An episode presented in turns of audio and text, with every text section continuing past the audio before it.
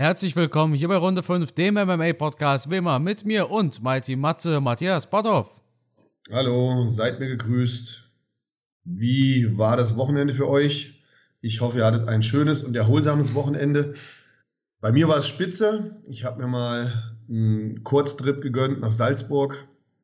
Meine Frau hatte da ein Fotoshooting und wir haben es mit einem Tagesausflug verknüpft. War also richtig gut, super Wetter, hat einen Riesenspaß gemacht dann am Wochenende noch in Österreich auf dem Hotelzimmer glücklicherweise UFC schauen können. Also perfekt. War ein tolles Wochenende. Ich hoffe, eures bzw. deins, Carsten, war genauso schön. Ja, ganz so schön nicht. Einfach weil ich nicht in Österreich war, sondern zu Hause. Aber es war trotzdem ein entspanntes Wochenende. Ich habe gesehen, Matthias, den Super Bowl hast du ja auch geschaut, ne? Natürlich, natürlich. Ja, habe ich auch gemacht. Also ich bin Football ist bei mir wie mit, wie mit dem Fußball. Ne? Wenn gerade Fußball-WM läuft, gucke ich Fußball. Und wenn gerade Super Bowl ist, einmal im Jahr, ja, dann ziehe ich mir auch American Football rein.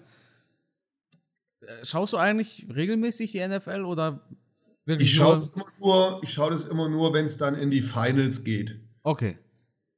Ja. Also die letzten, die letzten Spiele praktisch, so diese Vorentscheidungen, wer dann in den Super Bowl einzieht, das schaue ich mir an. Aber ansonsten die ganze Saison das schaffe ich einfach von der Zeit her nicht. Ne? Wie viel Fernsehen willst du noch gucken? Ich bin ja mit meinen Kämpfen schon komplett ausgebucht. Und ähm, das reicht mir dann auch. Aber wenn mal so Highlights sind, wie jetzt dann Super Bowl, das gönnt man sich schon mal. Ja, ist ja schön. Wir hatten aber nicht nur den Super Bowl, sondern auch ein Super Pay-Per-View. UFC 2, äh, 271 war das doch, oder? Ähm, ja, ja, UFC 70. 271 mit einer super soliden Maincard. Da gibt es bestimmt ein paar spannende Themen, über die wir diskutieren werden. Aber starten wir am besten bei Kampf Nummer 1 auf der Maincard. Nasrat Hakparast versus Bobby Green. Ja. Ich war enttäuscht, Matthias. Wie sieht's bei dir aus? Ja, schade, schade. Weil ich, ich halte ja Hakparast für wirklich einen sehr, sehr guten Fighter, aber anscheinend reicht es nicht, um sich bei der UFC durchzusetzen. Ich meine, klar, er hat davor gegen, gegen Hooker verloren. Da kann man schon mal verlieren. Jetzt haben wir, glaube ich, beide gehofft, er würde das Ding gewinnen. Aber es hat nicht ausgereicht. Bobby Green war einfach insgesamt besser. Ja, absolut, in jeder Hinsicht. Das, ja, ich, ich, ich weiß nicht man kann da jetzt auch keine Kritik üben irgendwie und sagen, er hätte jetzt schlecht gekämpft. Will ich auch gar nicht so sagen. Ich habe einfach nur gesehen, dass der Gegner einfach besser war. Es reicht halt einfach nicht. Es, ja, schade. Ich, was denkst du, woran es gelegen hat? Er ist immer nur nach vorne. Also ich, ich hatte das Gefühl, dass Bobby Green im Endeffekt stehen bleibt und auf Nasrat schlägt. Nasrat ist nicht links und rechts, sondern immer nur geradeaus. Ne? Immer nur wirklich direkt frontal auf Bobby Green zu. Und dann hatte Bobby Green halt ein relativ leichtes Spiel. Also da war nicht viel, nicht viel Abwechslung. Ne? Ja, ja, es war irgendwie, ja, schade, schade, schade. Aber anscheinend hat einfach die, die Fähigkeit im Stand, so einen Kampf zu gewinnen, nicht ausgereicht, um jemanden wie Bobby Green zu schlagen. Der war einfach der bessere Boxer. Ja. Weil es war ja am Ende eigentlich ein Boxkampf, oder? Ja, ein reiner, ein reiner Boxkampf, klar. Der halt eindeutig für, für Bobby Green zugunsten ausging. Ja, in jeg jeglicher Hinsicht hat er besser getroffen, besser geboxt, besser gekämpft. Und ähm, ich hatte auch nicht das Gefühl während des Kampfes, dass da das Ding nochmal rumgerissen wird. Ja, nee. Im Gegensatz zu anderen Kämpfen, zu denen wir gleich noch kommen werden. Ja, leider, leider. Ich kann mir schon vorstellen, welchen Kampf du meinst. Aber, also ich, ich vielleicht meinst du ja schon Derek Lewis, äh, nicht Derek, ach, jetzt habe ich es gespoilert. Vielleicht meinst du ja schon Jared Cannonier gegen Derek Brunson. Ja. Beides ja. Zwei Dereks, da kam ich gerade durcheinander.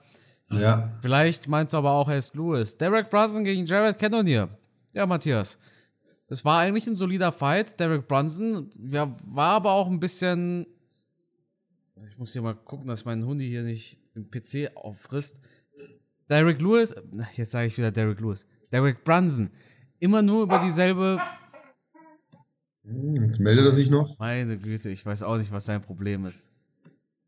Derek Brunson immer über dieselbe Art und Weise und zwar Takedown für Takedown für Takedown, aber effizient war das irgendwie gar nicht, oder? Witzigerweise, Derek Bronson hat ja eigentlich einen guten Kampf gemacht. Er hat ja gut angefangen. Er hat auch die erste Runde gewonnen. Aber ich hatte die ganze Zeit das Gefühl, früher oder später schlägt das Ding ein und ich war mir sicher, Cannonier wird das noch rumreißen.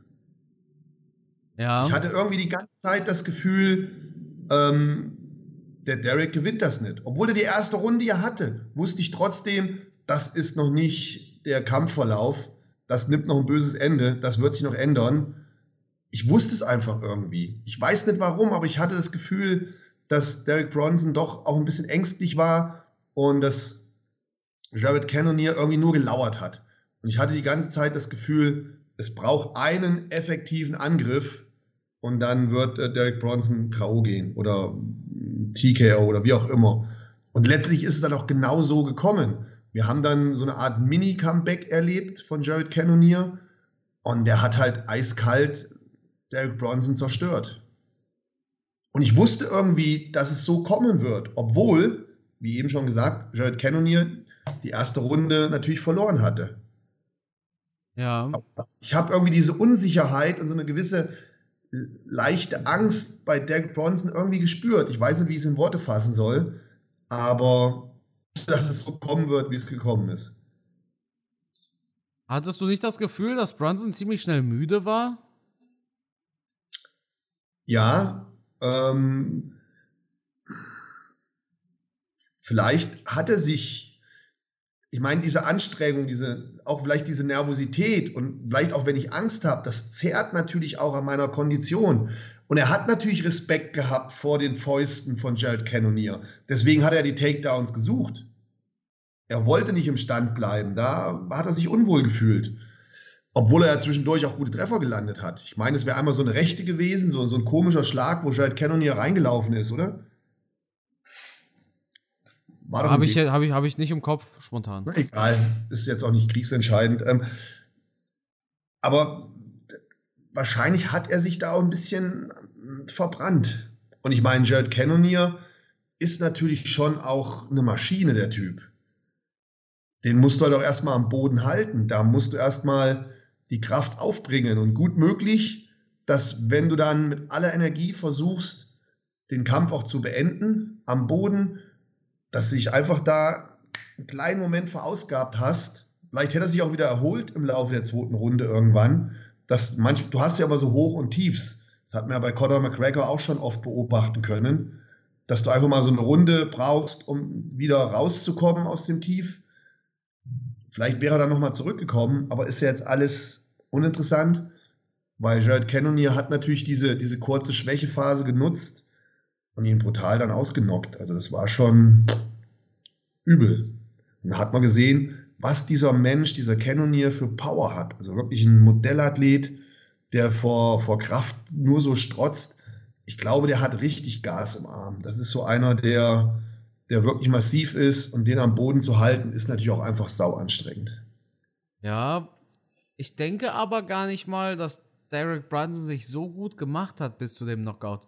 Also ich denke schon, dass Brunson am Gewinn war, aber ich denke nicht, dass das so ein einseitiges Ding war wie bei Lewis gegen Tuivasa. Darüber kommen wir gleich so sprechen. Cannonier braucht halt nur diesen einen Punch tatsächlich. Ja. Das hatten wir im Vorfeld schon, schon gesagt und genau so war es im Endeffekt auch. Ich meine, er kommt ja aus dem Heavyweight. Ne? Jared Cannonier hat mal als Schwergewicht gekämpft. Das kann man sich ja gar nicht mehr vorstellen, ne? Ja. 300 Pfund wog er mal, jetzt sind es 185. Also wenn er auf die Waage geht, ne, beim ja, UFC-Event, dann sind es 185 Pfund. Das sind über 50 Kilo Unterschied.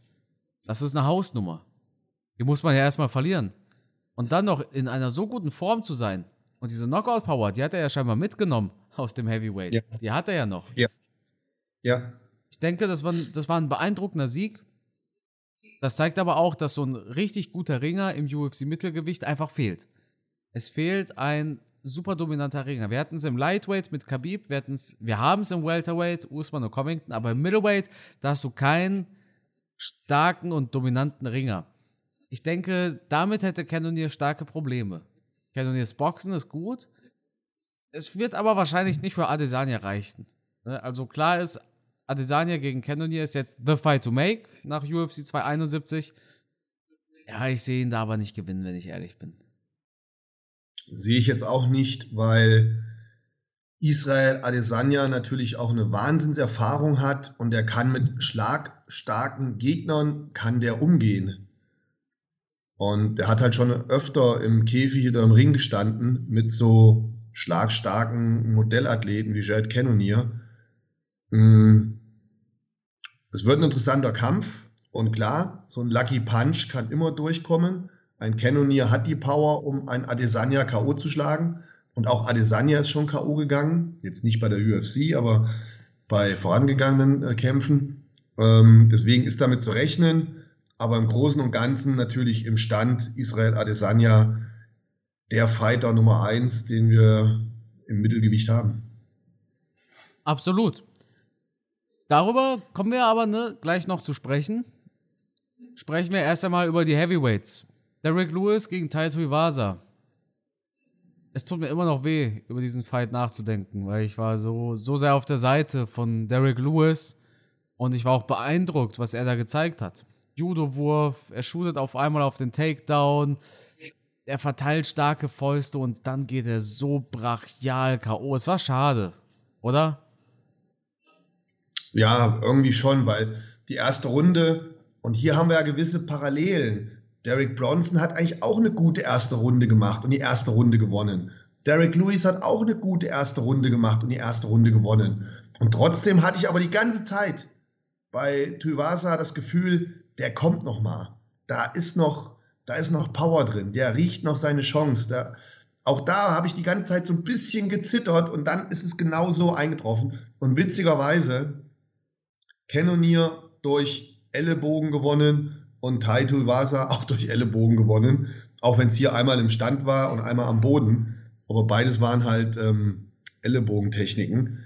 Und ja, war auch hier beeindruckend, wie Taiwasa den Kampf nochmal mit seinem Willen nochmal gekippt hat und wie, wie motiviert er auch in die zweite Runde gegangen ist, obwohl er in der ersten Runde auf den Deckel bekommen hat hat er unheimlich viel Herz gezeigt und hat anscheinend auch den Glauben an sich kein Stück verloren. Also er wusste irgendwie in der zweiten Runde, ich knack die Nuss noch. Obwohl Derek Lewis so ein gefährlicher Fighter ist, habe ich das Gefühl gehabt, dass mental Taito Iwasa unheimlich stark war. Also der hat ein mega Selbstvertrauen gehabt und er ist auch mit diesem Selbstvertrauen da reingegangen, hat auch keine Angst gehabt vor Derek Lewis und hat natürlich dann seine Chance bekommen, und konnte den Ellenbogen da ansetzen. Und dann ist Derek wie, wirklich wie ein nasser Sack nach vorne gekippt und K.O. gegangen. War schon ein bisschen traurig. Auf der anderen Seite eine beeindruckende Leistung von Taito Iwasa. Also wirklich auch eine mental unheimlich starke Leistung, die er da gebracht hat. Krasse Nummer. Ich habe es tatsächlich anders gesehen. Echt? Ich hatte, ich hatte gedacht, Tuivasa, der, der bricht gleich zusammen. Nee. Der hat so viele Schläge gefressen. Ich glaube, keiner im Heavyweight hätte so lange standgehalten. Außer Ngannou vielleicht. Für den eisernen Willen, den ich ja. gerade angesprochen habe. Ja, aber ich dachte, guck mal, der hat Schlag für Schlag für Schlag eingesteckt. Ich dachte, okay, bald, bald passiert der Knockout. Und dann passierte der Knockout, aber ja, leider, leider nicht für, für meinen Favoriten, sage ich mal. Ne?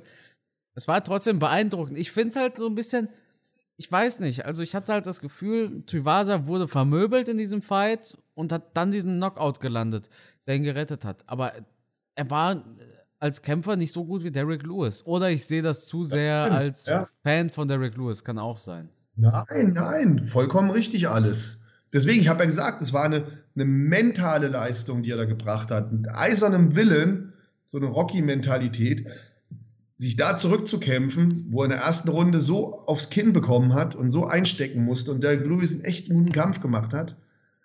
Aber wie gesagt, ich hatte das Gefühl, dass Tai Tuivasa da immer noch an sich geglaubt hat. Und mit diesem eisernen Willen hat er es dann geschafft, das Ding noch zu gewinnen. Obwohl er, wie du schon sagst, in der ersten Runde der deutlich schlechtere Kämpfer war. Was steht jetzt für Tuivasa an? Viele wollen jetzt Tuivasa gegen Cyril Gahn. Um, ähm, was hältst du von dieser Idee? Ich meine, er hat Derek Lewis geschlagen. Also was soll da jetzt noch kommen? Da kann nur der Weg weiter nach oben gehen. Er hat es auch in einer spektakulären Art und Weise gemacht, das muss man ihm auch lassen, durch Knockout. Was will man mehr? Er hat offensichtlich auch eine gute, starke, große Fanbase. Also ich denke, es spricht viel dafür, dass die UFC diesen Kampf machen wird. Aber wenn ich mir jetzt vorstelle, dass Derrick Lewis hat technisch gegen Taito Iwasa gewonnen.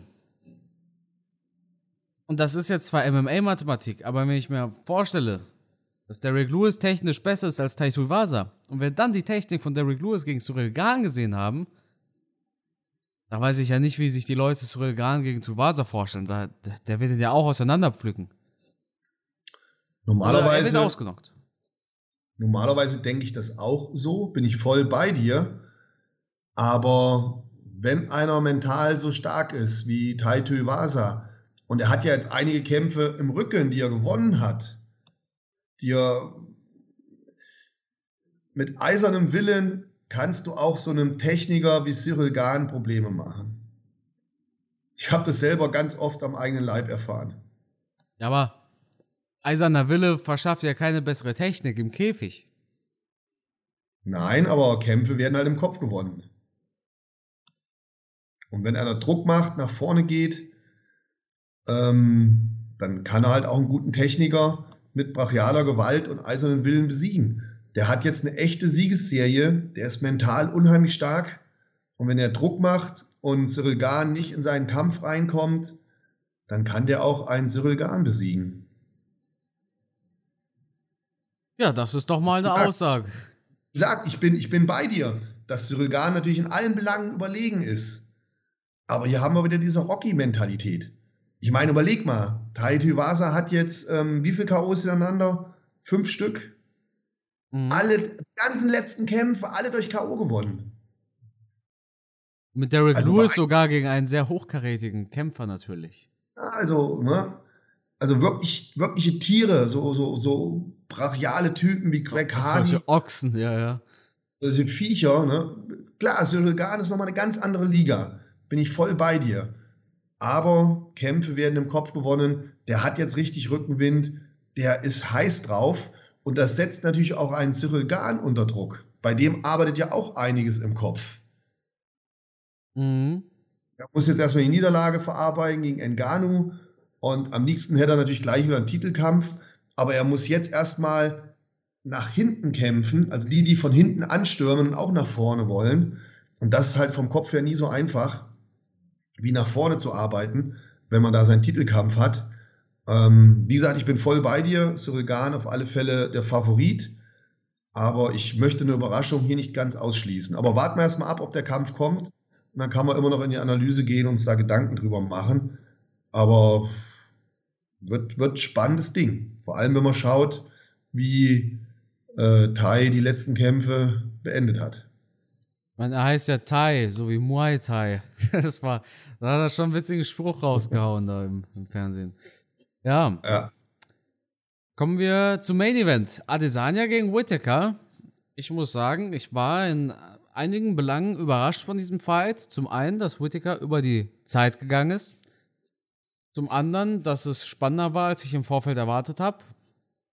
Okay, das geht ja mit dem ersten Punkt damit einher. Es war spannender, als ich erwartet habe, weil es eine Punktentscheidung war, die man durchaus hätte Whittaker geben können. Und Whittaker wurde nicht ausgenockt nach der ersten Runde, wo es diesen Knockdown gab, dachte ich mir, okay, komm, das geht keine drei Runden. Ne? Und zum anderen war ich doch davon überrascht, wie viele tatsächlich Whittaker als Sieger gesehen haben. Ich weiß nicht, wie du darüber denkst, Matthias. Wir hatten darüber noch nicht gesprochen, aber ich, ich egal wie oft ich mir den Kampf anschaue, ich würde nicht wissen, inwiefern sich Whittaker hier einen Sieg verdient hat. Also, entschuldige, aber ich musste da komplett recht geben.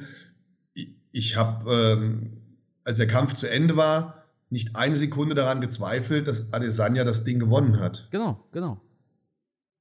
Es, es, es war jetzt kein, kein übermäßiger Sieg.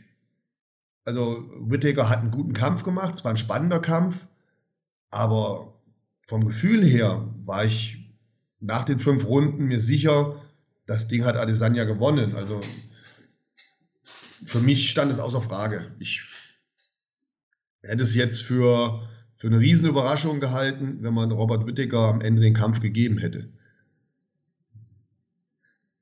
Ja, das, ich denke, das größte Problem bei diesem Fight war doch tatsächlich, dass Whittaker zwar Takedowns durchbringen konnte, aber absolut gar nichts damit angefangen hat.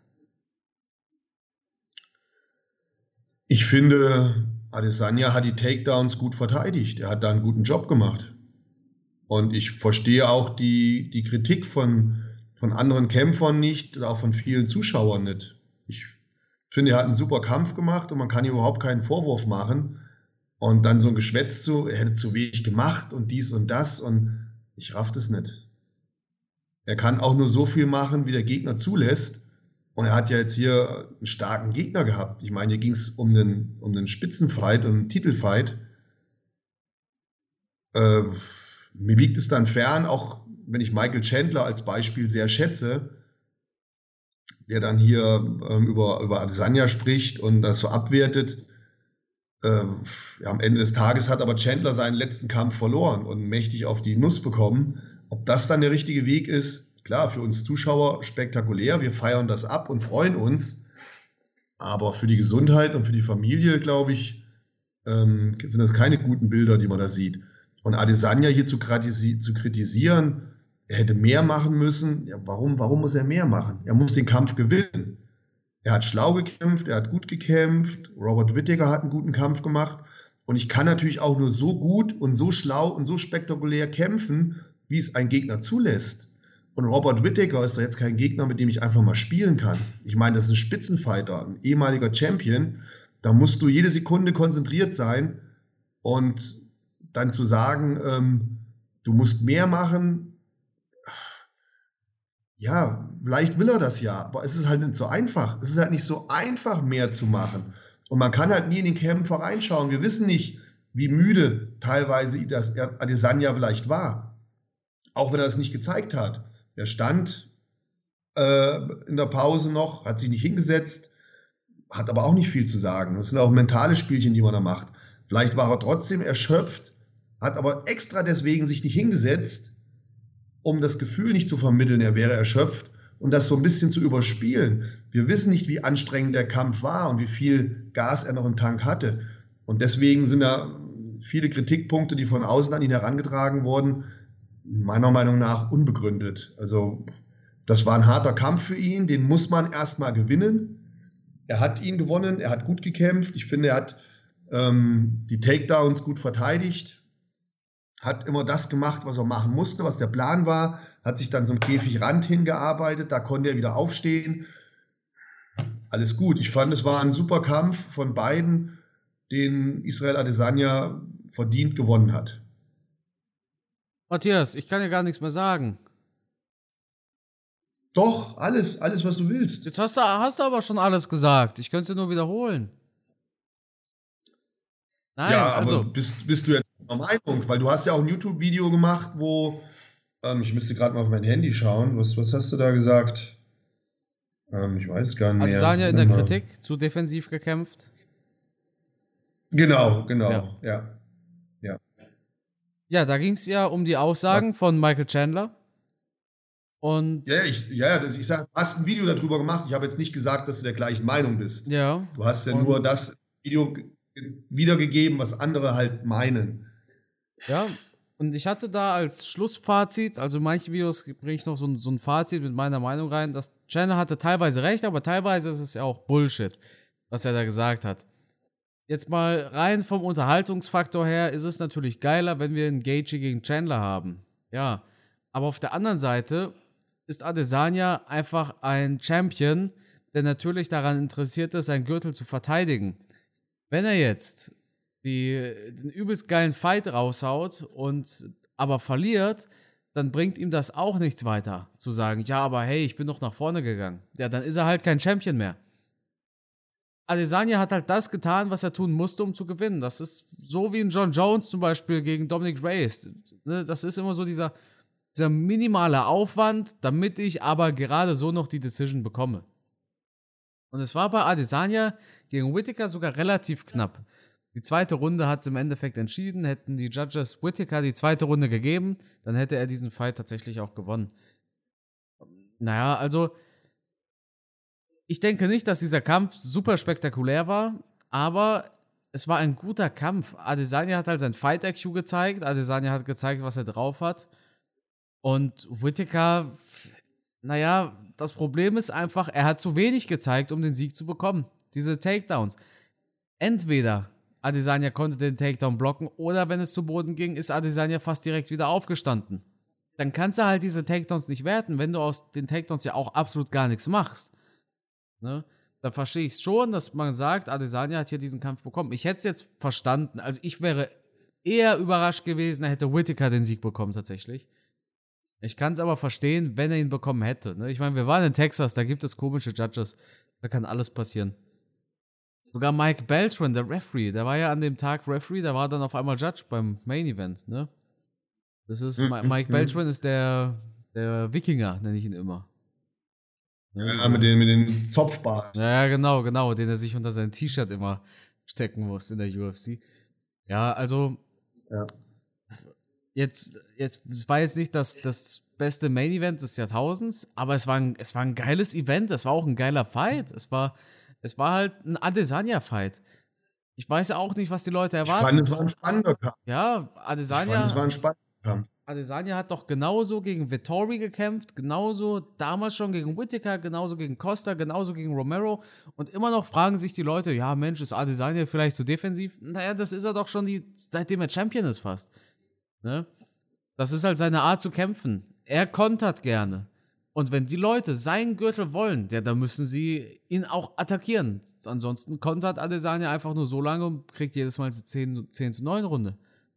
Also ich war überrascht, dass Whittaker tatsächlich über diese erste ja. Runde hinaus überlebt hat, aber auch, weil ne, Knockdown in der ersten Runde und ich dachte mir schon, oh Mann, ey, das ist, das gibt's doch gar nicht. Whittaker wird K.O. gehen, dachte ich mir, wenn es in der ersten Runde diesen Knockdown gab, aber er hat es geschafft, er, er, konnte Adesanya Probleme bereiten, aber Adesanya war halt zu gut. Adesanya ist viel zu gut einfach. Letztlich ist es doch so, dass wir hier also für mich ist Adesanya immer noch ein Kickboxer. Ja. Ein Standkämpfer. Der hat halt nur begrenzt Möglichkeiten, so einen Kampf zu gewinnen. Also muss er nach seiner Taktik und seiner Technik kämpfen. Ansonsten ist es ruckzuck vorbei mit seiner Käfigkarriere. Und das macht er sehr schlau. Er macht es genauso, wie er es machen muss, um die Kämpfe zu gewinnen. Wenn er sich auf das Spiel seiner Gegner einlässt, dann, dann würden die den vernichten. Dann würde ein Joel Romero ihn damals einstampfen und dann hätte auch jetzt ein Robert Whittaker gewonnen. Er muss halt seinen, seine, seine Taktik sehr streng beibehalten. Ansonsten ist er halt einfach unterlegen. Sowohl am Boden äh, als auch, äh, auch, auch mit den ringerischen Fähigkeiten, die er hat. Er kämpft clever, er macht es richtig, meiner Meinung nach. Er weiß, was er kann, er weiß, wo seine Möglichkeiten liegen und das muss er halt dementsprechend umsetzen. Und wenn es dann weniger spektakulär wird, dann liegt das natürlich auch an seinen Gegnern, weil die trauen sich ja dann genauso wenig mit ihm in so ein Kickbox-Duell zu gehen und suchen dann halt ihre Chancen in Form der Takedowns etc. Und dann kommt halt so ein Kampf zustande. Aber ich fand den Kampf mega spannend, weil von Anfang bis Ende immer die Chance bestand, dass der eine oder der andere das Ding gewinnen kann. Absolut damit, ja, hast du eigentlich den Nagel auf den Kopf getroffen? Oder den, den Hammer auf den Nagel getroffen? Weiß nicht. Und dann haben natürlich auch schon viele, viele Experten, auch teilweise Experten, die ich sehr schätze. Ich habe ähm, zum Beispiel Sebastian Hackel, äh, ein Bekannter von uns, ähm, toller Typ, auch der die Veranstaltung moderiert hat. Der hat dann Vergleiche herangezogen mit Anderson Silva. Ähm, natürlich steht Israel Adesanya was den Champion-Level betrifft, noch nicht auf einer Stufe mit, mit Anderson Silva, der schon so einen Legendenstatus hat, auch wenn Israel Adesanya auf einem guten Weg dahin ist. Aber da kann ich halt auch dem Sebastian nur sagen, Anderson Silva hat auch weniger spektakuläre Kämpfe gemacht, wo das Publikum am Ende unzufrieden war, wo er auch nur die Dinge gemacht hat, die er machen musste, um zu gewinnen. Siehe den Kampf gegen Damien Maya zum Beispiel. Ja, oder auch Nick Diaz, also, das ist doch ein ganz berühmtes Beispiel. Ja, deswegen, ähm, in der Zeit, in der wir uns jetzt befinden, denke ich mir, macht Adesanya alles richtig. Er macht es auch bewusst so. Er kennt seine Fähigkeiten, er weiß, was er kann und was er nicht kann. Und deswegen hält er sich an die Taktik, die zieht er durch, damit gewinnt er seine Kämpfe. Und da kann man ihm, glaube ich, keinen Vorwurf machen. Absolut. Und dann auch der Vergleich. Richtig. Dann auch der Vergleich zu Usman. Ja, Usman, der kämpft spektakulär. Ja, Moment mal. Der hat auch nicht immer spektakulär gekämpft. Und hier müssen wir uns auch wieder überlegen, viele haben jetzt den Vergleich herangezogen und haben gesagt, Usman würde jetzt diese spektakulären Kämpfe machen. Ja, das ist richtig, aber er hatte auch eine Vergangenheit, wo die Kämpfe weniger spektakulär waren. Und ich brauche natürlich auch die dementsprechenden Gegner, keine Frage. Und wenn du Gegner hast wie Colby Covington, die so aggressiv sind, die so brutal nach vorne gehen, da bleibt dir am Ende nichts anderes möglich. Und dann steigerst du dich natürlich auch als Athlet. Und wir dürfen ja auch hier nicht vergessen, ähm, Adesanya hat den ersten Kampf gegen Whittaker durch Knockout gewonnen. Absolut. Also er hat, durchaus, er hat durchaus seine spektakulären Kämpfe gemacht, nur da hatten wir natürlich auch einen ganz anderen Robert Whittaker. Und natürlich muss ich dann doch im zweiten Kampf mich viel mehr auf die Taktik berufen. Ich meine, es wäre naiv zu denken, als Israel Adesanya, ich gehe da wieder rein und knock den gleich wieder aus wie beim letzten Mal. Natürlich nicht. Und auch Robert Whittaker, der so ein erfahrener Topkämpfer ist, der wird doch nicht wieder in so einen Schlag reinlaufen und sich auf so einen Schlagabtausch einlassen auf Kickbox-Niveau. Der wird natürlich seinen Kampf auch umstellen, seine Taktik umstellen. Und dann kommt so ein Kampf zustande wie der, den wir jetzt gesehen haben. Und ich denke nicht, dass man da dem Champion, in dem Falle Israel Adesanya, einen Vorwurf machen kann. Er macht halt das, was er machen muss. Das ist wie bei einem Jones. Ich meine, GSP, was für langweilige Fights hat denn GSP zum Schluss seiner Karriere abgeliefert? Das muss man einfach mal so sagen, ne? Wenn man sich's mal anschaut, sehr oft Decisions, sehr oft relativ langweilige Fights. Also, wir vergessen das sehr gerne mal. Dass auch die, die wir Goats nennen, jetzt nicht immer hier Spinning 360 Wheel Kick ja. in der ersten Runde da raushauen. Das ist genau das, was ich damit sagen wollte. Und ähm, du musst als Champion halt auch die Dinger erstmal gewinnen. Das, es ist nicht einfach, diese hungrigen, wilden Herausforderer immer wieder zu besiegen. Das ist verdammt schwer. Und wir haben es in der Vergangenheit bei John Jones gesehen. Wir haben es bei, du hast gerade gesagt, bei GSP gesehen. Ähm, du musst so einen Kampf immer erstmal gewinnen. Es ist leicht gesagt, aber ich glaube, es ist, nein, wir wissen doch, das, das sagt ja auch die, die Kampfsportregel, es ist relativ einfach nach oben zu kommen, aber sich oben zu halten, das ist richtig schwer. Den Titel zu verteidigen, immer und immer wieder, das ist ein Knochenjob und klar wird dann die Kritik immer stark am, Titel, äh, am, am Titelträger sein. Weil der steht ja vom Prinzip her immer als Favorit da. Ja. Und da wird natürlich auch am einfachsten kritisiert. Ne, wie bei einem John Jones haben wir das in der Vergangenheit ja auch oft gemacht, der dann knapp seine Kämpfe nur gewonnen hat. Aber es zeigt halt einfach nur noch mal, wie schwierig das ist, seinen Titel zu verteidigen. Und äh, das muss man erst mal schaffen. Deswegen fetten Respekt an so Fighter wie Israel Adesanya oder Kamaro Usman, die in der Vergangenheit sehr aktiv waren und gegen wirklich starke Herausforderer ihre Titel verteidigt haben. Ja, so sieht's aus, Matthias. Dann würde ich sagen, war es das mit UFC 270. Wir haben kommendes Wochenende eine UFC Fight Night. Jamal Hill gegen Johnny Walker. Auch ein guter Fight. Johnny Walker will hier zeigen, ob er noch das Zeug hat, nochmal ganz nach oben zu greifen. Oder ob der Hype schon jetzt komplett entgleist ist. Irgendwas Besonderes zu dieser Fight Night? Boah, was Besonderes fällt mir jetzt eigentlich dazu wirklich nicht ein. Ich meine, wir haben hier ein cooles Main-Event. Johnny Walker war in der Vergangenheit einer, der, der unheimlich viel Hype hatte, ähm, der dann zwischendurch mal entgleist ist. Wenn ich mich richtig erinnere, ähm, war das sogar gegen Derek Bronson die erste Entgleisung, oder? Nee, Corey Anderson. Ach genau, Corey Anderson, der dann äh, zur, zu Bellator gewechselt ist, ne? Genau, genau. War doch der, oder? Ja. Ja, und dann äh, hatte er gleich nochmal eine Niederlage. Äh, dann mal wieder ein Sieg, das war in Ordnung. Dann ein relativ ja, umstrittener Kampf gegen Thiago Santos, wo viele gesagt haben, oh, da geht's richtig zur Sache, da wird Action sein, da kracht es richtig. Und dann war der Kampf doch relativ zurückhaltend und taktisch. Das heißt, wir haben dann einen veränderten Johnny Walker gesehen. Ähm es wird abzuwarten sein, wie er jetzt den nächsten Kampf macht. Ich bin mir da total unsicher, wie das Ding verlaufen wird. Die Zahlen und Fakten sprechen für ihn, aber so ein Jamal Hill ist auch nicht zu unterschätzen. Ähm ich meine, Jamal Hill, kann mich daran, hat er sich nicht mal so einen Arm so komisch gebrochen oder ausgekugelt? War der das nicht gegen Paul Craig? Da war was, ja. War das. Das dürfte auch gar nicht allzu das, lange äh, her sein. Das war, glaube ich, die Submission, das ist die Submission des Jahres. Ich bin mir aber nicht sicher. War das so? Ich meine, bei dem wäre mal was gewesen, wo der Arm so komisch verbogen aussah. Ist jetzt aber auch nicht, äh, nicht kriegsentscheidend. Ja, den Jamal Hill kann ich jetzt nicht einschätzen, wie stark der ist. Auf alle Fälle schlagbar. Ähm, muss man jetzt einfach mal auf sich zukommen lassen. Es ist jetzt nicht der, der Oberburner an Highlight-Fight, oder? Nee, da warten wir lieber noch äh, ein, zwei Wochen und haben dann Mars wieder gegen Covington. Ja.